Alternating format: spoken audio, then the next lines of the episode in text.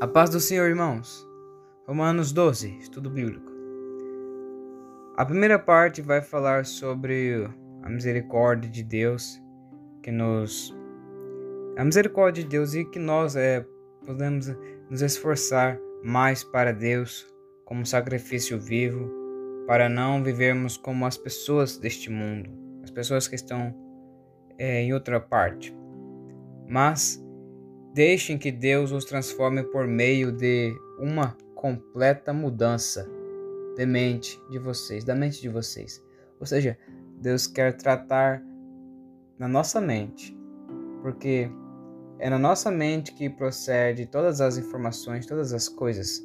É aqui o alvo principal que Deus quer tratar.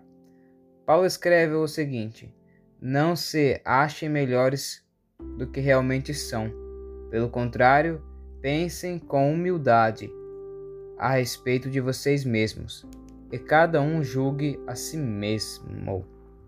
Ou seja, não se achar o melhor, o tal, mas pensar com humildade, pensar quem realmente você é.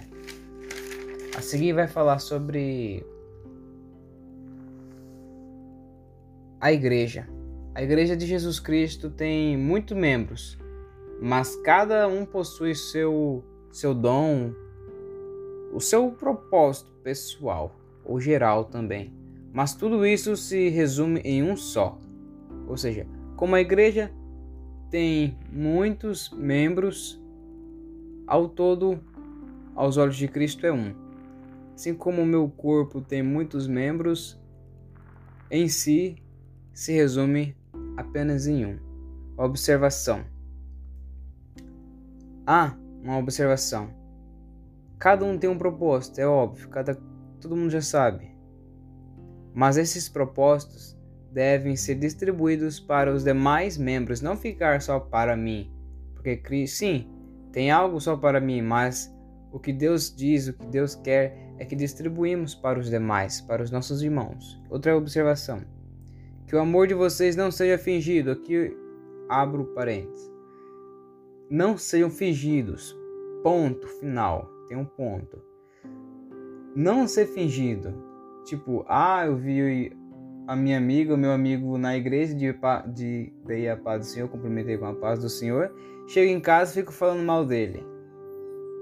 Do tipo assim, não seja fingido, fingido, mas que seja verdadeiro. Odeiam mal, e sigam o que é bom. Ponto. Trabalhem com entusiasmo e não sejam preguiçosos. Ponto. Ponto que o que eu quero dizer é é mentira que as pessoas falam que os crentes é preguiçosos. Não. A palavra de Deus, a palavra de Deus é falar trabalhem com entusiasmo. Deus está pedindo para que o povo trabalhe não fique parado. Sirva ao Senhor com o coração cheio de fervor. Aguente com paciência os sacrifícios e orem sempre.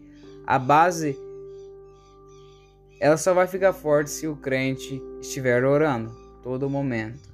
A oração ela faz com que o nosso eu diminui para que Cristo cresça. O nosso eu tem que diminuir para que Cristo cresça em nós.